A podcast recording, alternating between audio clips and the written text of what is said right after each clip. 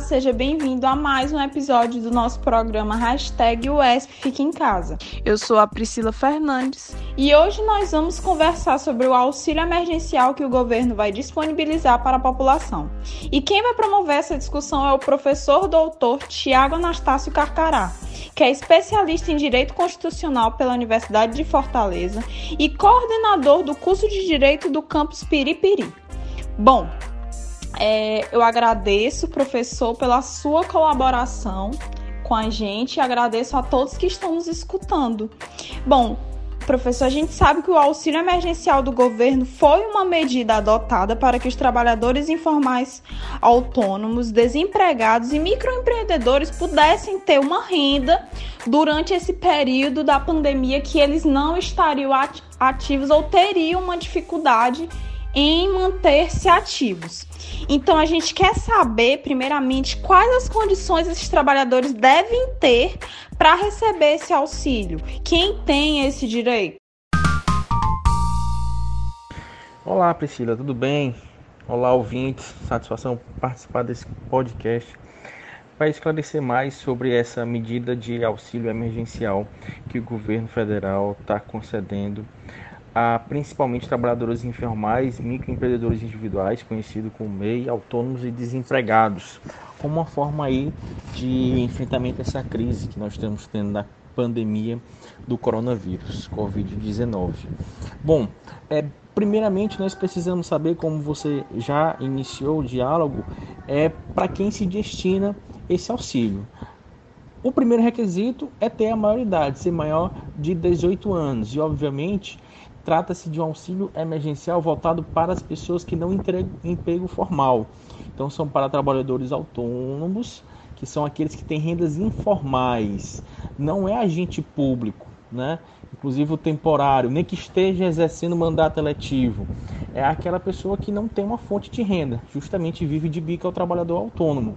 Além disso, ele também não pode ser beneficiário é, de algum benefício do INSS ou assistencial, tanto do ponto de vista do governo federal, estadual ou municipal. Nem tampouco está em gozo de seguro-desemprego ou algum outro pro programa de transferência de renda federal que não seja o Bolsa Família. Né?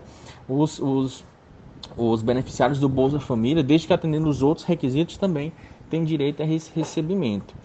Ainda a gente tem que salientar que a renda familiar per capita por pessoa, então a renda dos membros ali da família dividida entre a quantidade de pessoas, não pode superar meio salário mínimo, ou seja, R$ 522,50. Ao total, a família ali deve receber até R$ 3.135, até três salários mínimos. E também o rendimento tributável ele não pode ter sido no ano de 2018 acima de 28.559,70 centavos. O que quer dizer isso? Em 2018 você não 2019, perdão, você não pode ter declarado imposto de renda referente ao exercício de 2018. Se você declarou imposto de renda em 2019 referente ao exercício de 2018, com certeza você tem aí um patrimônio ou a renda acima de R$ 28.500, portanto você está excluído desse benefício. E outra regra também é estar desempregado, né? ou estar desempregado formalmente, não ter carteira assinada. Então, exercer a condição de microempreendedor individual, que é a figura criada no passado MEI, ou ser contribuinte individual, do regime geral ou facultativo, ou seja, aquele que informalmente paga lá a Previdência Social a sua contribuição individual sem ter nenhum vínculo formal. E também ele pode estar inscrito no CAD único, que é um dos programas sociais, um cadastro único dos programas sociais do governo federal. O governo estipulou por três meses o auxílio com a necessidade de prorrogação. Com o pagamento feito por etapas, quais serão os primeiros beneficiados e o que eles devem fazer? Bom, justamente três meses será esse auxílio para as pessoas aí que já foram é, enumeradas e o pagamento logo da, do, do, dos primeiros beneficiários será agora dia 9 de abril. Esse pagamento será para aquelas pessoas que tenham, já têm um cadastro no CAD único e tenham, possuem conta no Banco do Brasil ou poupança é, da Caixa. Mas lembrando que essas pessoas não têm Bolsa Família, né? Estão no CAD único e recebem é, no Banco do Brasil ou poupança da Caixa. E não é, recebem Bolsa Família. Por quê? Porque quem recebe o Bolsa Família, ele vai ter o calendário regular do programa, né? Dentro do calendário regular do programa, que agora dia 16 de abril já recebem essa primeira parcela. Mas esses, esses ainda que, que tem conta já recebem dia 9. As pessoas que não têm conta vão receber dia 14. E aí entra um detalhe que é importante é, ressaltar, que é preciso ser feito o cadastro junto ao aplicativo do, da Caixa Econômica Federal. Nesse aplicativo você pode baixar no celular, não vai ter nenhum, nenhum custo ali de, de, de dados, ou também, se não tiver, pode entrar em, em um, um, ligar para o serviço de auxílio emergencial que vai poder dar-lhe suporte através do número 111. Através desses dados você consegue fazer o cadastro da conta para poder receber o auxílio emergencial dia 14. E os trabalhadores informais sem registro no CAD único que fizerem a inscrição junto ao site da Caixa Econômica nos aplicativos que eu informei ou no, no, no telefone, eles vão, após cinco dias úteis do cadastro, receber justamente a primeira parcela. Como, ficar, como ficará, Priscila, as demais parcelas? A segunda parcela e a terceira serão de acordo com o mês do nascimento. Então, quem nasceu janeiro, fevereiro e março, a previsão é de receber dia 27 de abril e a terceira parcela dia 26 de maio. Quem nasceu em abril e maio, a segunda parcela será dia 28 de abril e a terceira dia 27 de maio. Quem nasceu em julho, agosto, setembro, 29 de abril e a terceira parcela 28 de maio. Quem nasceu em outubro, novembro e dezembro, a segunda parcela dia 30 de abril e a terceira parcela dia 29 de maio, reforçando que é quem é beneficiário aí do Bolsa Família vai receber através do calendário é regular do Bolsa Família, tá certo? O cadastro no programa será feito através de aplicativos e também caixas e casas lotéricas. Mas se eu não me encaixo em nenhum das, nenhuma dessas situações, como eu vou conseguir é, fazer é, uma conta para eu ter esse auxílio? Eu vou precisar fazer uma conta ou tem outra opção? É, Priscila, na verdade, o, o, a Caixa Econômica tentou de todas as formas estabelecer um canal de comunicação. E nós temos é, na, no site da Caixa né, o principal meio de acesso pelo qual você preenche esse cadastro. E também, através desse cadastro, se você não tiver uma conta, o banco vai criar ali uma conta para poder ser depositado esse dinheiro e você poder manusear esses recursos, certo?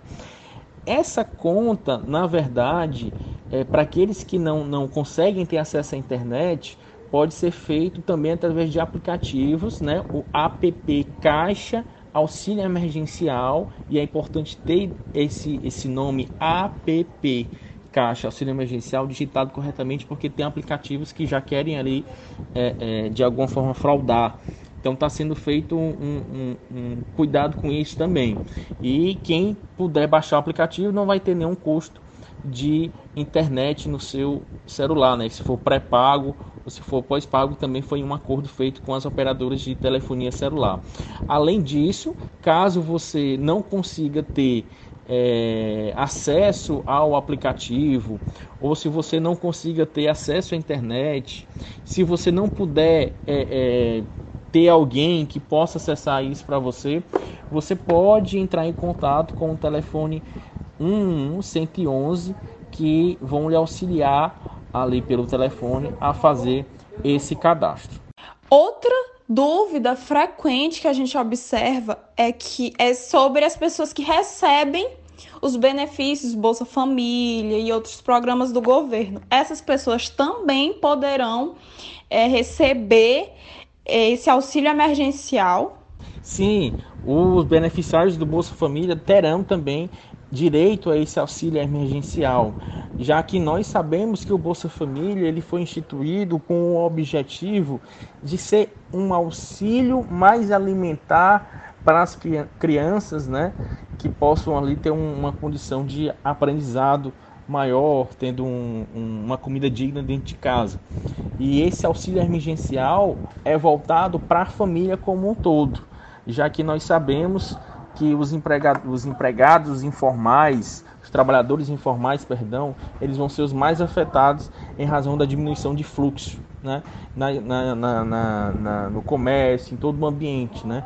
Então isso será, esse apoio será dado independentemente de você ter Bolsa Família ou não, desde que você preencha os requisitos anteriormente dito. E como será feito o pagamento do auxílio? Em quais bancos o indivíduo poderá retirar ou transferir o dinheiro? Bom, esse pagamento ele vai ser feito na conta em que o titular apresentar. Na verdade, é, o governo, como é, é parte acionária tanto do Banco do Brasil como da Caixa facilita o depósito, né? Tanto que vão ser os, vão receber mais rápido. Mas se você informar uma outra conta de qualquer um outro banco, vai haver a transferência desse recurso. Foi feito um acordo entre os bancos e o governo federal para que nessa transferência não seja cobrado nenhum tipo de taxa, bem como se houver algum tipo de débito ou dívida do correntista com esse banco que ele vai transferir o dinheiro, que esse dinheiro não seja necessariamente destinado para o pagamento dessa dívida, como por exemplo cheque especial ou cartão de crédito. Então a pessoa que é o titular do dinheiro vai dizer, né, saco ou dinheiro para ficar em espécie, que é um, não é recomendado para você evitar aglomeração, pago minhas contas ali que eu preciso pagar urgentemente, ou pago cartão de crédito, ou pago meu cheque especial. O titular é que vai decidir como vai destinar esse dinheiro, mas em primeiro momento ele fica aí é, é, disponível para qualquer agência bancária sem nenhum custo e não pode ser utilizado para pagamento de dívidas de banco. Esse foi um acordo é, feito entre os bancos e o governo federal. Bom, professor, também existe um público fora desse auxílio emergencial, como os que estão recebendo seguro-desemprego. Mas também há uma medida provisória adotada pelo governo para a suspensão de contrato de quem está ou estava trabalhando e teve que ser afastado.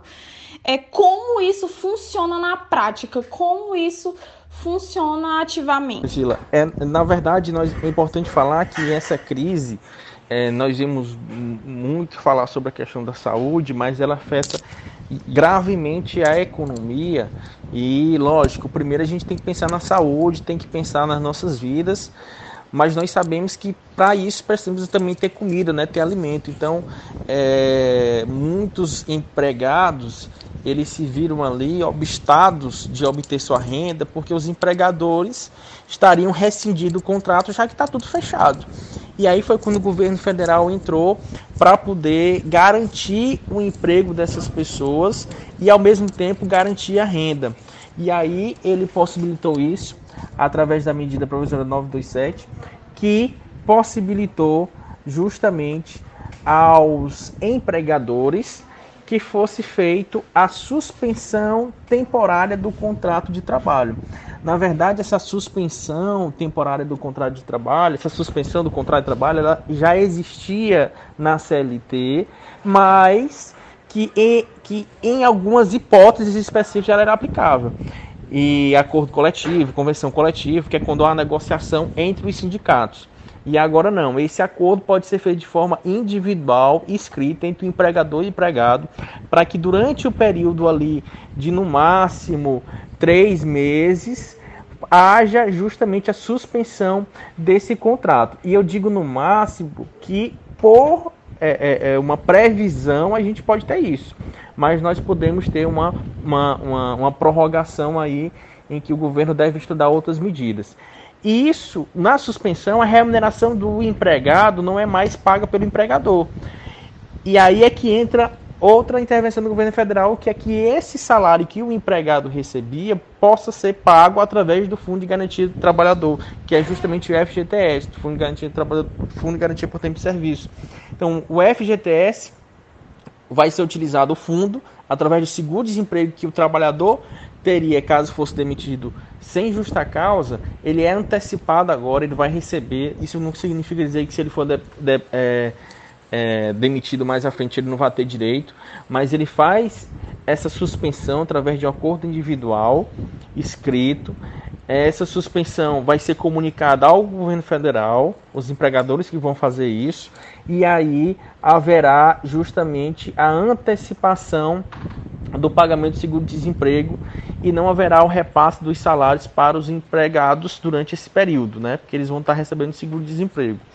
E eu acho que é uma, uma medida que foi que tentará de alguma forma é, fazer com que tenhamos aí mantimentos para nos mantermos dentro de casa, né? Nós vamos nos proteger nossa saúde da Covid, do coronavírus, mas precisamos de recursos para que possamos comprar o nosso alimento cada dia.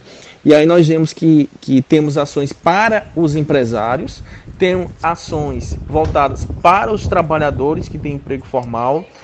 Tivemos também a garantia dos governos estaduais e federais que os salários serão mantidos. Existe é, algumas conversas, mas ainda são conversas muito insípidas sobre a possibilidade de redução de, de salários, e isso seria uma redução de 10 a 20% em remunerações para quem ganha valores altos, né?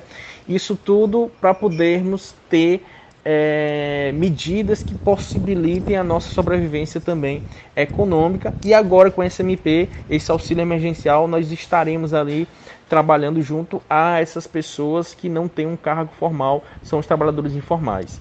Ah, é importantíssimo, pessoal, que todos possam é, informar e auxiliar aquelas pessoas que não têm, auxiliar por, por telefone, né? Auxiliar ligações, dando essa mensagem para que nós possamos ter o maior número de pessoas incluídas nesse CAD único, para que elas possam ser beneficiadas por esse auxílio emergencial e terem a sua subsistência é assegurada durante esse período de coronavírus e que todos possam ficar em casa. Bom, gente, agradecemos novamente ao professor, agradecemos a você que ficou com a gente até aqui e convidamos para acompanhar os nossos outros podcasts. Esse, infelizmente, vem chegando ao fim. E nós reforçamos as recomendações da OMS. Fiquem em casa e escutem o nosso podcast. É isso aí. Tchau e um abraço. Até a próxima.